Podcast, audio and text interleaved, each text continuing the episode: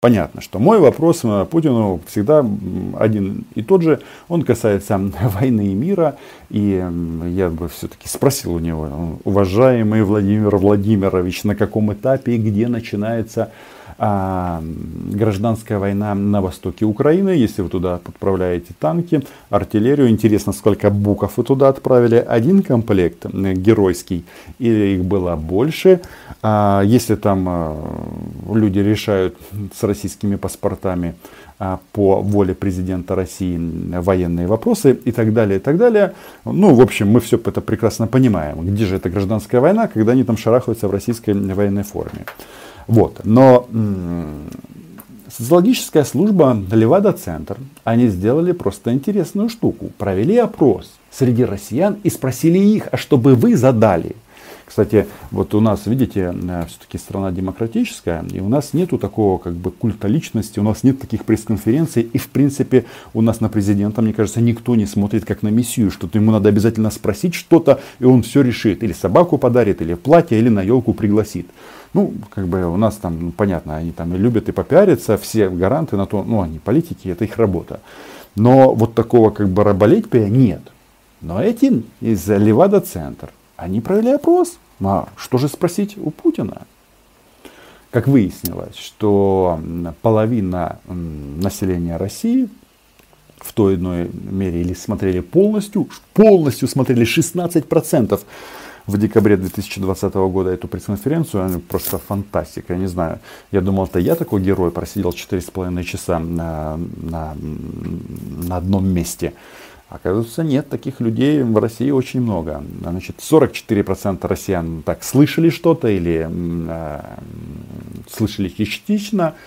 Ну и, соответственно, треть не смотрели, но слышали, что она была, и 10% ничего не знают. Ну, короче, а, то есть это я останавливаюсь на цифрах, потому что это же главное пропагандистское мероприятие Российской Федерации. И этот э, стрим Путина вещают из, из всех утюгов, понимаете? Даже там электроприборы, которые призваны стирать одежду, наверное, тоже э, хотели бы транслировать пресс-конференцию Путина, ну, просто не было там экрана на заводе, эти японцы не, с китайцами не догадались. В общем, все радиоточки транслировали этот стрим Владимира Путина с массовкой, в которой я принимал участие. Но у россиян спросили, какой вы хотели бы задать вопрос. А, так вот, 24%, то есть самый большой показатель, хотели бы спросить у Путина о низких зарплатах, о пенсиях, невыплатах пособий, бедности, низком прожиточном минимуме и уровне жизни в России. Вы представляете, какие они неблагодарные эти россияне? Четверть, каждый четвертый недовольны своим экономическим положением. И да, я теперь делаю отсылку к э, моему первому спичу на тему, э, что э, Рома, открой глаза, у нас все плохо, мы живем так же, как на, на оккупированных территориях Донбасса.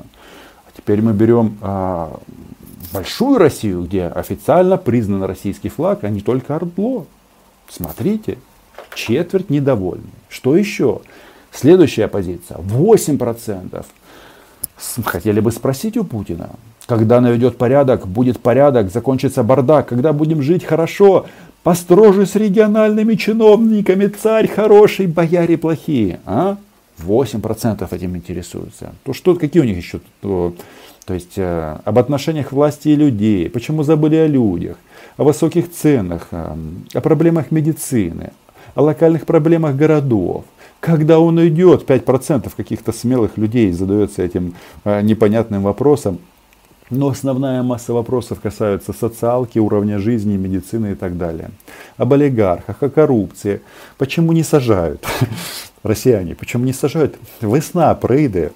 А, об отсутствии работы и безработицы, а, об ипотека, проблемы с жильем. Боже мой, ну просто Владимир Владимирович, он как бы такое впечатление, что должен каждому россиянину положить по 5 тысяч рублей, потому что, ну, полная же. Но они хотят спросить именно об этом. Их не интересует Украина, вы понимаете? Их тут э, кормят этих неблагодарных россиян украинским фашизмом. Немножко добавили белорусских националистов. Э, Казахстан как бы э, волком смотрит на Россию, потому что пытается начать ущемлять русскоязычное население Казахстана.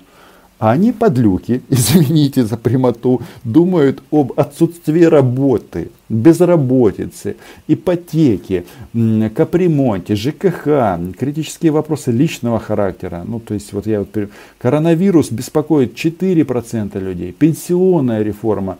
Да, Путин когда-то обещал им, что не будет у них повышения пенсионного возраста. Но, как говорится, Путин не Дадон, потому что Дадон, уходя, понизил пенсионный возраст Майи Санду, чтобы она это потом все откатала назад, и они потом будут говорить, ну, это мы любим народ, а вот эта вот э, американка-румынка не такая. Что их еще интересует? Вот э, геополитика, получается, этот великий русский народ вообще не интересует. А вмешательстве США, Запада и внешней политики беспокоится только 2% опрошенных. Но есть один вопрос, который меня, вот если честно, просто возмущает. 2% россиян хотели бы спросить у Путина о проблемах газификации, водоснабжения и канализации. И теперь, внимание, игра э, цифр. Как вы знаете, э, постоянные зрители моего YouTube-канала, вице-спикер Госдумы Петр Толстой, когда размышлял на тему величия России и о том, что они нашли свою национальную идею, что им надо отжать не только Крым, но и захватить всю Украину, в процессе перечисления вот этого величия пришел к выводу а, и раскрыл час, ну, просто страшнейшую тайну российского государства. 30% людей ходят какать на улицу в России. Нет канализации. Понимаете? И теперь внимание. Мы должны сопоставить эти два показателя. 30% не имеет канализации, но этот вопрос беспокоит только 2% из этих 30. И здесь, конечно, это уже повод задуматься, почему 28% россиян, а, по сути, не особо а, беспокоятся вот этими вопросами. Так что с участием э, в этих таких театральных постановках, которые направлены на как бы возвеличивание вождя и формирование культа личности, а большая пресс-конференция Путина это именно оно, имеет вот такую вот обратную сторону. Я уже не говорю о том, что почему-то, опять же, ну я думаю, это все-таки американские шпионы, как бы э, продажный Google, YouTube и другие вот эти вот американские платформы, которые, кстати, теперь можно законодательно запретить в России, это они ставят дизлайки великому Владимиру Путину. Но согласитесь, чё ж это они такие внутрь Казалось бы, империя, э, Киев наш, бомбить Одессу. А нет, они хотят э, вопросы бабла решить, медицины. Я уже думаю, может быть, они нормальные в какой-то мере. Э, наши соседи. Вот. Э, и чтобы этот соцопрос э, обсудить окончательно, добавлю, что у 6% вопросов к Путину нет, они не хотят задавать вопросы, что, опять же, один из на, таких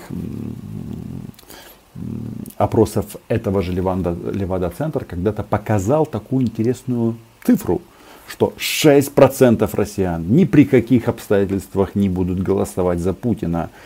И вот такое впечатление, что у этих 6% у них даже вопросов уже нет.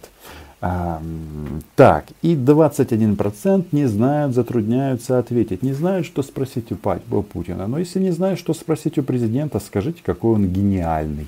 Всегда неплохой вариант. Кстати, а, я вот иногда думаю о том, чтобы я спросил президента Зеленского, и ответа для себя не нахожу, потому что э, я признаюсь честно, я не чувствую, не вижу в нем власти, не вижу в нем человека, который может диктовать свою волю. Да, мне вот мой друг Юра из Днепра говорит, Рома, ты имей в виду, что в стране 30% населения готовы и поддерживают искренне президента Зеленского. И когда ты их, на их на глазах этой аудитории критикуешь Зеленского, то ты теряешь эту аудиторию. Что нужно как бы більш виважено ставитися до этого. А я не могу, понимаете. Мне бы тоже очень хотелось бы быть среди тех, кто гордится президентом Украины. Ну, я просто не вижу, как бы, чтобы он что-то делал. Вот недавно агентство Униан выдало такую новость о том, что кто-то из слуг народа сообщил, что вот в следующем году мы вернемся к э, большим реформам, к великим Е, реформам, тому що це, це повідомлення я читав на українській версії сайту. Я думаю, вы вернетесь? Но можно к чему-то вернуться, что ты начал уже. Если ты что-то начал, к этому можно вернуться. Но если ты этого не начинал, то как же ты к этому вернешься? Поэтому э, вопрос Зеленского у меня, Зеленского у меня, конечно, есть. Я хотел у него спросить, Владимир Александрович, вы когда шли в президенты, вы на что рассчитывали? Вы как собирались вот, э, реализовать ваши прекрасные э, планы? А он нам сейчас говорит, что все хотят, когда посадит Порошенко. Да я не хочу не так. Я хочу, чтобы вопрос не так звучал. Я хочу, чтобы если человек виновен в коррупционных преступлениях или каких-то иных, то президент не должен размышлять на тему, хотят все или не хотят. Он на что? Суд Линча? Это плохо, потому что на Владимир Александрович балава, она всегда тяжелая. Рано или поздно ты ее из рук выпустишь. И гляди, гляди, что тоже будет масса народа, которые будут хотеть тебя посадить. А мне хочется, чтобы это все было реализовано на основании других принципов. Если человек виноват, тогда, пожалуйста, суд украл выпил в тюрьму. Ну, все, как э, и э, принято э, в государствах. И поэтому, чего я хочу в новом году пожелать?